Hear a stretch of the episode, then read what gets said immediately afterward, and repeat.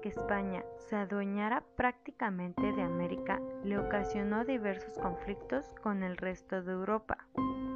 De ahí que las alianzas realizadas con diferentes reinos fracasaran, lo que motivó la invasión napoleónica a España.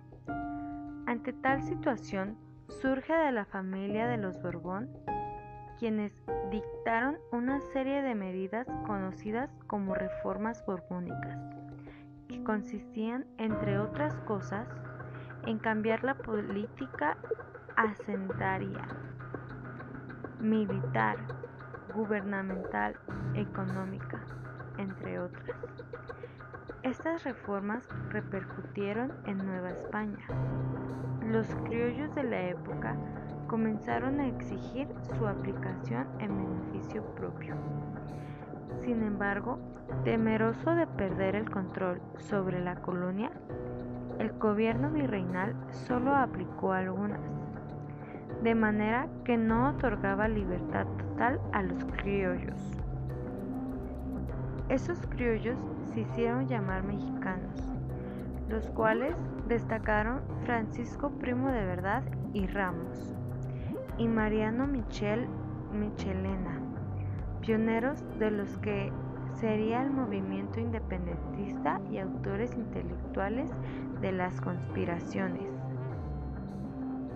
El proceso independentista comenzó cuando el ejército creado por, Miguel Hidalgo el cual estaba constituido por personas que buscaban más que un sueño de libertad, una forma de desahogo contra la serie de injusticias que habían padecido durante tres siglos de, dominación española. Solo la parte central del territorio se había levantado en armas. Provincias como Nueva Galicia o el Soconusco no participaron desde el principio. La toma de Guanajuato se considera el primer triunfo insurgente. Una vez ganada la batalla del Cerro de las Cruces, lo que causó el movimiento se, dividiera y perdiera fuerza hasta su derrota final en enero, en enero de 1812 y que culminaría con su fusilamiento, el fusilamiento de Hidalgo. A la muerte de Hidalgo, José María Morelos y Pavón retomó el mando del movimiento con una idea más clara.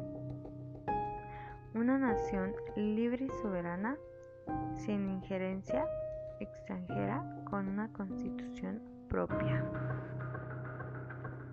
Tras varios años de lucha inerme, es hasta 1821 cuando se presenta el último virrey en funciones, Juan de O'Donoghue.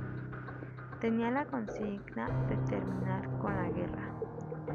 Agustín de Iturbide representó a los españoles. Se convirtió en el personaje que logró unir a los últimos caudillos que se mantenían en armas.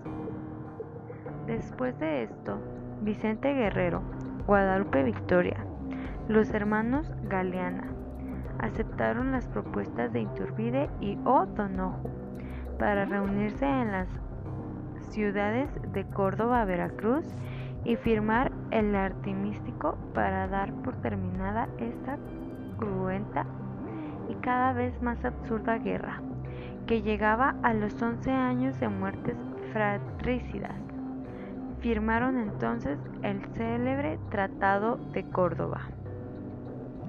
Dicho esto, yo creo que en la guerra es necesario la unión, porque la unión hace la fuerza.